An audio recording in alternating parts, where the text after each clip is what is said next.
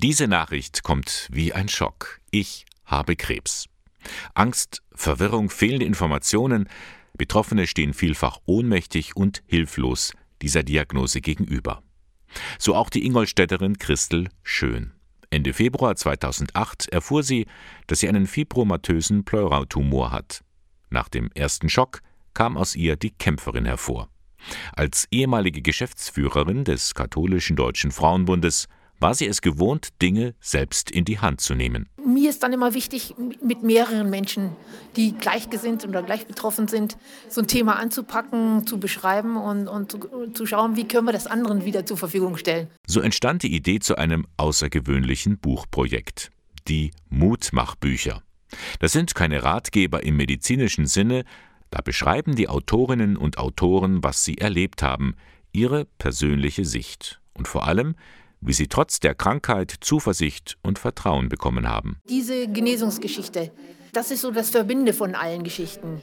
Und je nachdem, wie, wie, wie der, der Schreiber oder der Autor oder die Autorin das äh, auffasst, äh, ist das entweder eine Kurzgeschichte oder auch nur ein Gedicht. Und vor allen Dingen, wenn ich als Leser kurze Geschichten habe, die in sich abgeschlossen sind, tue ich mich auch leichter, so ein Buch in die Hand zu nehmen. So hat etwa die Taiwanerin Wei Liang Liu für das Buch einen Brief geschrieben an ihre Krebszelle. Und ich habe was in dieser Zeit selbst gemacht, Gedanken gemacht, Informationen geholt und ich wollte ja weiterleben und äh, wie komme ich diese Kraft und alles Mögliche. Ein Brief. Und dann am Ende habe ich noch geschrieben, dass äh, diese Krebszelle gehört mir und ich würde nicht mehr wiedersehen. Oh, ja, das war es. Auf diese Weise hat sie auch selber ihre Krankheit verarbeitet, genauso wie Angelika Böhm. Der Feind in meinem Körper heißt ihr Text. Ich habe immer schon gern ein bisschen geschrieben, so äh, gedanklich auch. Habe da auch ein bisschen so ein Tagebuch geführt.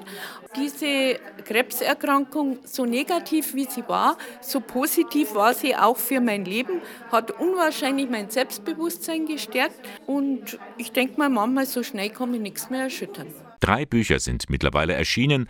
In ihnen stecken Heldenreisen, die anderen Krebsbetroffenen Mut machen möchten. Diese Erkrankung ist schlimm, ist tragisch für jemanden, aber es gibt so viele positive Entwicklungen, auch in der Medizin, auch ja, mit Selbstgruppehilfe und etc.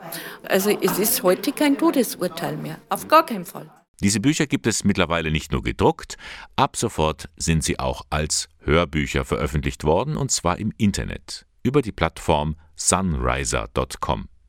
Gelesen von den Autorinnen und Autoren selber, zum Beispiel von Annelie Frischkorn Vorwald. Als ich am 24.09.2002 die Diagnose Brustkrebs erfuhr, habe ich gleich mit mir kooperiert. Ich nahm Tonerde, in die Hände und formte damit meine Brust. Ich schnitt den Tontumor heraus und warf ihn in einer Geste der Befreiung weit, weit weg ins Grüne. Dieser Augenblick hat mich total aufatmen lassen und zu neuen Ufern getragen. Geschichten, die Hoffnung geben, alle gesammelt in den sogenannten Mutmachbüchern.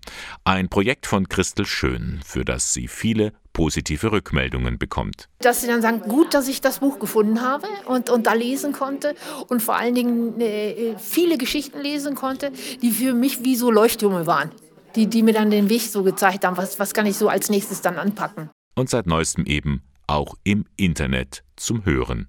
Hier noch einmal der Name der Plattform sunriser.com.